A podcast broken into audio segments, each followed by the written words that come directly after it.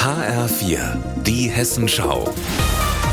Unser Thema aus Südhessen und Rhein-Main. Mit Petra Demand, guten Tag. Heute bin ich in Darmstadt, direkt an der Geschäftsstelle der SPD und oben im dritten Stock erwartet mich Darmstadts neuer Oberbürgermeister Hanno Benz. Der ist zwar gewählt, aber erst am Sonntag wird er in sein Amt eingeführt werden. Noch ist er also quasi in Warteposition oder in so einer Art Vorbereitungsphase. Deshalb hat er auch noch kein Büro im Rathaus. Ich gehe jetzt mal rein. Da ist er schon. Hallo, Herr Benz. Hallo, Frau Demann.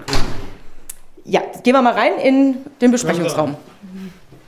Herr Benz, was macht man denn so den ganzen Tag, wenn man nur noch wenige Stunden hat, bis man Oberbürgermeister ist von einer 160.000 Einwohnerstadt?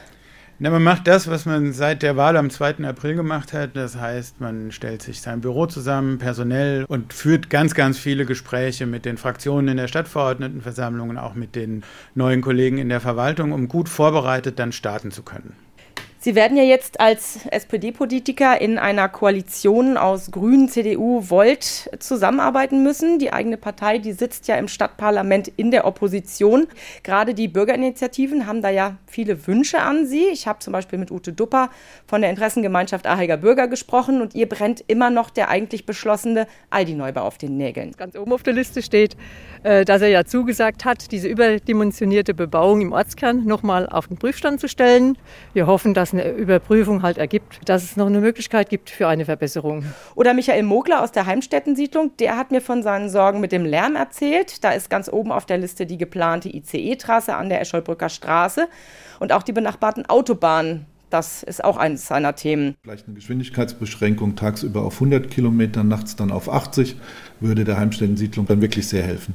Da steckt also eine ganze Menge Hoffnung drin und auch eine Portion Vorschusslorbeeren. Herr Benz, mal ganz ehrlich, was können Sie da als OB wirklich noch erreichen?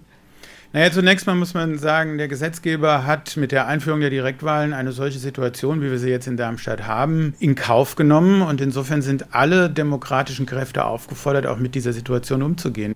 Na dann drücke ich Ihnen mal die Daumen, dass das alles so klappt und einen guten Start am Sonntag bzw. dann am Montag. Mein Name ist Petra Demand und ich verabschiede mich damit aus der SPD-Geschäftsstelle in Darmstadt.